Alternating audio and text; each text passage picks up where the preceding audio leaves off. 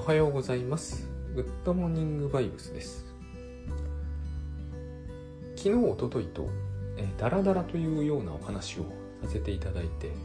意外にこう反響があったというかなんかこう立て続けにコメントいただいたんですよ。直接テーマにあのピックさせていただいたゾエさんからのはまあいただいてありがたかったけどその他にも数名の方からいただきいただいてですね、えー、クラスの慶三さんからもなんかコメントらしきものをいただいたんで。でそれでちょっとうんと別の部分についても考えてみようかなと思って今日はその話をします。あのダラダラというダラダラ時間を過ごすというのに対するその私はそういう、えー、評価基準に対してネガティブに考えているというのはネガティブに考えてるっていうのは言い過ぎですが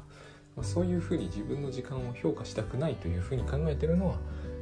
前2回でお話しした通りなんですけどダラダラすることに対する不安や恐怖感がありますよね。あのそういうものが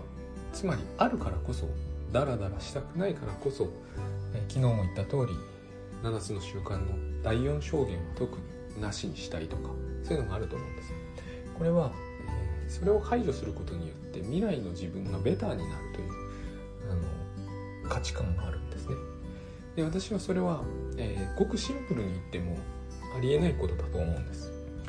えー、私の考えですよ。私の考えでは最終的に人死にますからね。どんなに第二証言だけに時間を注ぎ込んだとしてもその人が不死身になるというふうには僕には信じられないんですよ。そうすると第二証言に全部時間をすれば、えー、人生は必ずベターになるというのであればそしてその人が死ぬということについてポジティブに捉えてるのでないとそこは矛盾してしまうと思うんですね、えー、第二証言に全部したのに一番最後にやってくるのは死であると。そして死はネガティブなものだ。ところで第二証言に全部の時間を集めれば自分の未来は必ず良くなる。これ絶対に成功しないと私は思いますね。でついでに言うと本当に第二証言に全部集めると死を取り死を除いたとしても必ずベターになるのか。この人は老化というのをどう捉えているのかと思うと。やっぱり、えー、大いにその話の理屈は合ってないと思うんです。いやそれはしょうがないじゃないかって言われるかもしれませんがそれがしょうがないのであれば、えー、第二証言にしてもしなくても結局しょうがないことはしょうがないんじゃないかっていうニュアンスも私の考え方の中にはあるんですよ。で結局ここで議論になってるのどういうことかというと未来が良くなるかどうかってことですよね。そもそもうんこれはウッドバイブス的な話になりますがそれを思い煩うから、えー、事態が一層混乱するんだと思うんですよ。ところがですねよくよく考えてみるとそんなことが本当に問題になってるわけでもないような気がします、えー、未来が良くならないと困るということだけが第二証言の問題ではないような気がするんです、えー、未来が良くなった方がいいっていうそれだけならば私にも話はわかります。けれども、えー、ダラダラしていると、えー、むしろ未来に影が落ちる。未来が悪くなっていく。それが怖いっていう話のようにも聞こえるしまあ、そっちの方がですね分かりやすいかなと思うんです。つまり、えー、この種の話はよく聞くんですが自分の行動を、まあ、レビューするっていうことがそうなってくるといけないのかもしれませんがレビューした時の判断基準がないと。で判断基準なるものはつまりより良いという行動に評価できたものを繰り返せば未来が良くなるってわけじゃないですか。逆にえー、判断基準を持って悪いというふうに見なした行為を続けると未来が悪くなると。で私はこのような判断基準を手に入れることは不可能だということ、えー、仮にそれを手に入れて第二証言だけにしていいことだけをやっていても人は最後は死ななければならないと私は思っているということ。そして私が考えるに第二証言にこだわっている人は死をそこまで最高のものとみなしていないのでこの話はどう考えても矛盾していると私には思えるということ。でですねでもそれは本当の問題じゃないと思うんですよ。本当の問題はそもそも、えー、その種の判断基準なしに自分の行動を評価する、えー、そうしておかないと不安だというそういう不安心理が一番問題なんだと。思うこの不安心理につけ込まれていて騙されていてで、えー、何か評価基準をらしきものを手に入れてこれをやっとけば安心だという錯覚によって、えー、私たちは自分を動機づけようとする。それが第二証言のこの話の一番のこう混乱なんじゃないかなと思ってます。で何が混乱かというとです。自分で自分の行動の、評価をしていかないと不安であるということがそもそも混乱だというのが一つと。それをしないと私たちはお先真っ暗だと思ってるのが非常におかしいと思うんですね。最終的な話をすればそのようなことをしてもしなくても私たちは死ぬんですよ。まずこれは一点私の中ではあるんですけどもう一つそれはほとんどの人が本当のところ問題にしてる気もしないんですよね。だからこれも問題にしてるとは思えないんです。つまりそれについてはですね、えー、死は除外するとかじゃなくて死がポジティブかネガティブかでもなくて死ぬのは多分だいぶ先のことだからあんまり真剣に考えるのはやめておこうくらいな感じだと思ってるんです。そうではなくて、えー、もっともっとシンプルに言うと結局今やっているこれは意味があるんだろうかっていうことなんだと思うんです。そして、えー、この評価軸にそもそもの問題があると思うんですね、えー、私たちはこのこういう呪文、え今やってるこれは苦労する甲斐があるんだろうか。これはあのねフランスの、えー、実存主義作家って言われていたあのアルベール・カミが非常にうまく表現してるんですよ。苦労する価値がないと思って人は自殺するんだと。彼も極端ですけどね。で苦労する価値があるのかないのかって話をしてるんだと思うんですね。電車に乗るなり、え、通勤するなりラッシュに揉まれるなり、え、週に3回も4回も5回も会社に行くなりそういう話出てくるじゃないですか。だからそれを是正するために、え、ミッションステートメントと評価軸第二領域という大掛かりなものを持ってきてでも僕は思うにですねこう言ってしまっては失礼かもしれないが、えー、そこで求められていることは家で家にいて悠々自適に快適に過ごしていきたいということだと思うんですよ。で私はそれだったらね、えーと、こんな手の込んだことをする必要があるとは思わないんですよ、えー、そこを目指せば済む話なんじゃないかという気がするんです。この話はもっともっと手前のところに問題があって、えー、その大掛かりな長官的なマップみたいなものはいらないと思うんですよ。一番手前のところで問題になるのはですねある行為ある仕事仕事でいいでしょう。それをする気にならないってことだと思うんです。これをする気にするために、えー、する気にならないという事態が発生した時の不安がありまして、えー、つまりその時に自分はダラダラしてしまった。でダラダラして仕事が、え、はかどらなくて思い返す限りいいことは起きなかった。だから、えー、ダラダラを排除した。いそのために大掛かりなシステムが考案された。っていうだけのことだと思うんです。ところがですね、えー、このシステムはさっき言った通り僕の中では矛盾がいろいろある上に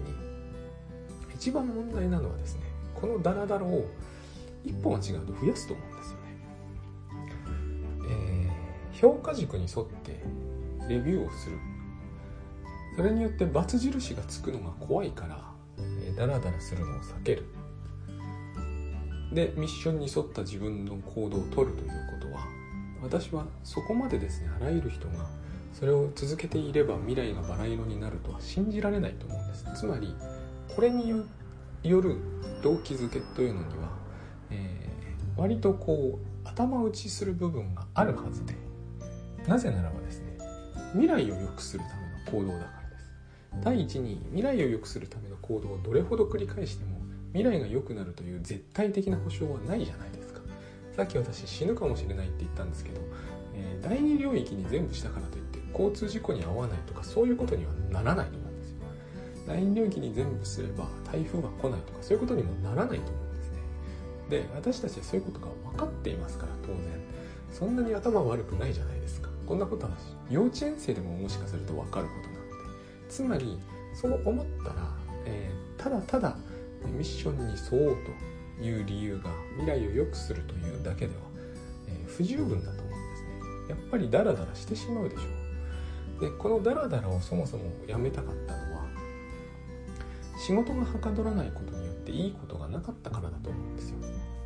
で仕事がはかどらないのにもかかわらずそしてそれをしていてもいいことがないにもかかわらずねダラダラしてしまうというのは私の考えではダラダラするべきだからなんです。だからそれをダラダラと呼ぶべきではないんですけれども、えー、もう一つ、えーと、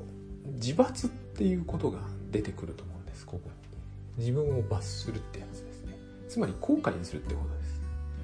えー、私たちはですねこれを安易にかなり安易にやるんですよ、えー、後悔したくないからレビューするんですよね。でレビューして後悔してしまったような行動を二度と取るまいと改善する。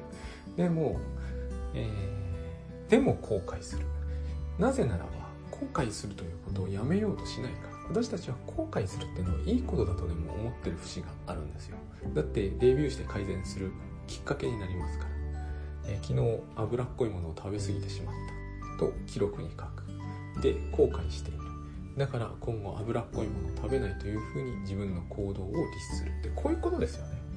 ここに、ね、ミッションステートメントを持ち出してこなくてもこれはできることだと思うししかしですね私ここのところの中には自罰が含まれていると思うんです。自分を罰している。つまり後悔している。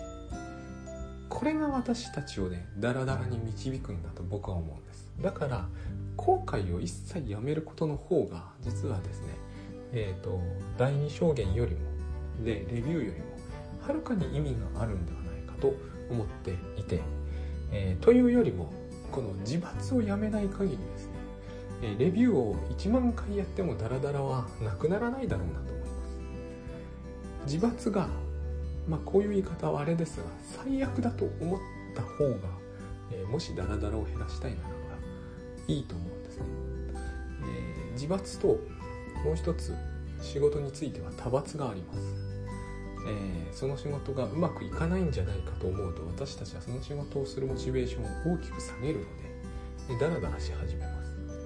どっちも同じでつまり×なんですよね。で、えー、さっき言ったかな熊園慶三さんからもコメントいただいたと。この話が入っていたんで思い出したんですよ、えー、私たちは、えー、特にですね私は自罰というものを私たちが軽々しく扱ってる気がする。自罰っていう言葉を使うとピンとこないと思うんですけど後悔でいいです。全部後悔をやめるべきなんですよ。ダラダラしたくないならレビューしたって無駄だと思うんですよ。後悔する癖がついていると。で後悔する癖がついてるといろんなことを後悔するじゃないですか。で後悔っていうのはイリュージョンなので、えー、なぜならば過去に起こったことに対する悔やみですからね。で過去はないので脳内にしか。イリュージョンなんですよ。後悔すれば自分の行動を修正されると思うのは大きな間違いでなぜならば、えー、その人は脂っこいものを食べないように自分を気をつけることはするでしょうけど後悔しないように気をつけることはしないんですよ。後悔はし続けるんですね。このからくりの中では。で後悔するということは扁桃体モードを使うんですよ。ある行為についてネガティブに評価をするということはそのことにそんなことをしてしまう私というものに恐れを抱くんです自分に恐れを抱くんです。自分に恐れを抱くということは、えー、この言い方はちょっときつめになっちゃうかもしれないんですけど、えー、蛇とか、えー、雲が怖い人にしてみればですね自分の体内にそれを飼うってことになります私これをやるのは絶対ごめんだと思うんですね。だから後悔は絶対しないんですよ。後悔絶対しないということは自罰を絶対しないということです。昨日脂っこいものを食べてえお腹がゴロゴロして下痢をして後悔する。じゃないと思うんですこれを違う見方ができるはずなんです。例えば、えー、すごく美味しいものをたくさん食べてなんとかお腹をゴロゴロそれを回す回しながら消化してくれているとか言ってもいいわけですよ。今の言い方が変に聞こえるとすればですねそれは後悔するのが浄土であると定石であると思ってるせいなんです。後悔しなければいけないと思ってるんですよその人は。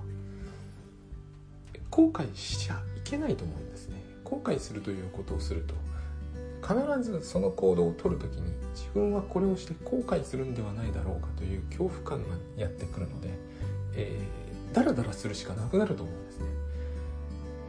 危機としてやれないじゃないどんな行動についてもそうなっていく。美味しいものを食べていても怖いわけですよね。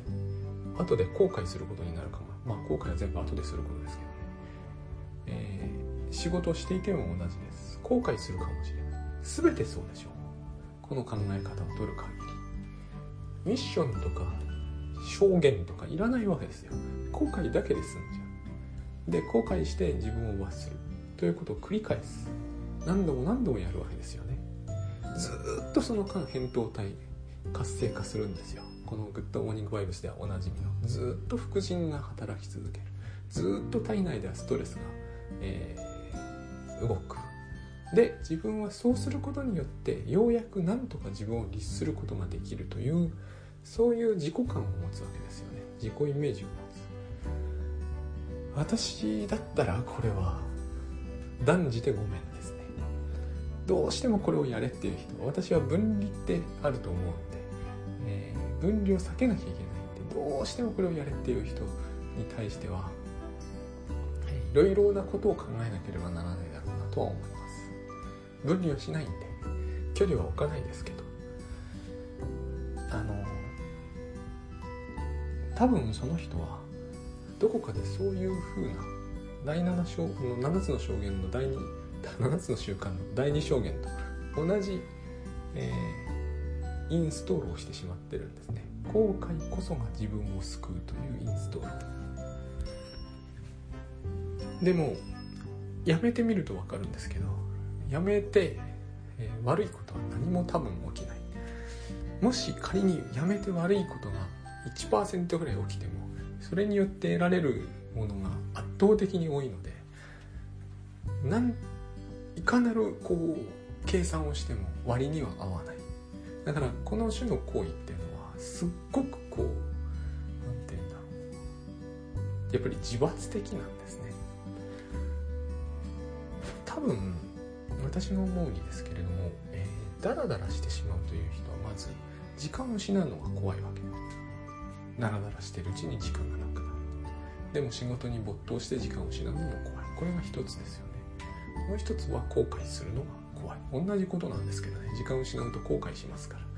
ら。でもう一つが疲れるのを恐れてますよね。でもこの、えー、自罰ほど人を疲れさせるものはめったにないのでこの疲れたくなければ自罰は即座にやめるべきなんですね。本当に疲れたくないと思うのならば。疲れたくないのに、えー、絶え間なく自罰をしているというのはすごく不思議な行動。あの後悔をしているのにあの自罰をしているのに後悔していると思ってないという人もいます。でもこれは私の中では多分同じことを意味します。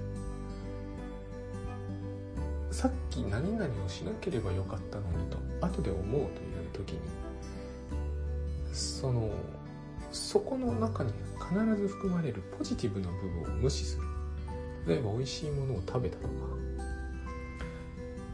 時間を使いすぎてしまったといってもその時間使った中で楽しんだことがあったわけですよね。楽しんだことがなければ時間使いすぎるほどは時間使わない。本を読んでつまらなかったとかそういうのも、えー、面白いかもしれないと思いながらずっと読んでたところがあったわけですよね。そういうポジティブなところを全部、えー、無視する。見ないことにする。そして、えー、ネガティブなことがあったという部分だけを強調して副腎を使う。なぜ副腎を使うのか。記憶しておくためですね。これをやめればダラダラすることはぐっと減るはずあの人のために時間を使うことに対する不安や恐れも同じだと思うこいつのために時間を使ってしまったとまでは言わないけどあることを進めなければならないという、えー、思い込みが一方にあってその間に進められていたはずのことをここで時間を使ってしまった。せめて本を読めばよかったとかそういうふうに思うわけじゃないですか。ここにはですねえまあ、時間というリソース時間はリソースじゃないんだけど時間をリソースだと勝手に見なしてでそれをつぎ込んだということによってですね、えー、自分がその間できたはずのことそれをすることによって要するにドーパミンが活性化したはずのことだと思うんですよね。ドーパミンが活性化できたのにそれをせずにしてしまったことに対するえー、恐怖感がある。すごく不思議な恐怖感なんです実態がどこにもないので。でも私の父なんかこれをよく言うんですよね。ああ時間を無駄にしたなと。今有り余ってるんですけどね彼の時間は。そういう未来を彼は全く想定していませんでしたから。それに彼はこういう未来になることに対する有効な手段を一切打たない人でした。非常に面白いところがあるんですけどいまだにでもその呪縛にはちゃんととらわれて時間を無駄にしないと。でも周りの人は誰もそれに対して何て言うんだろう。共感はしないんですね。なぜなら彼はやらなければならないことがゼロなので。この感覚が、えーと、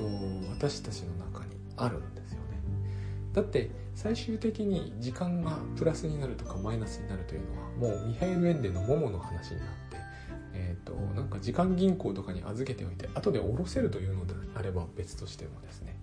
えー、亡くなった時間について後悔するということって不可能なはずです。記録をつけておいてもそんなことはできない本当は。記録に残ってるのは行動の記録であって、えーと、その行動を取らなかった場合には21時間分が後ほど残って、え、全ての時間を巻き戻せるとかそういうことは起こらないので時間を得するということができない以上時間損するということはありえなくて誰かのためそれが嫌いな上司のためであれ、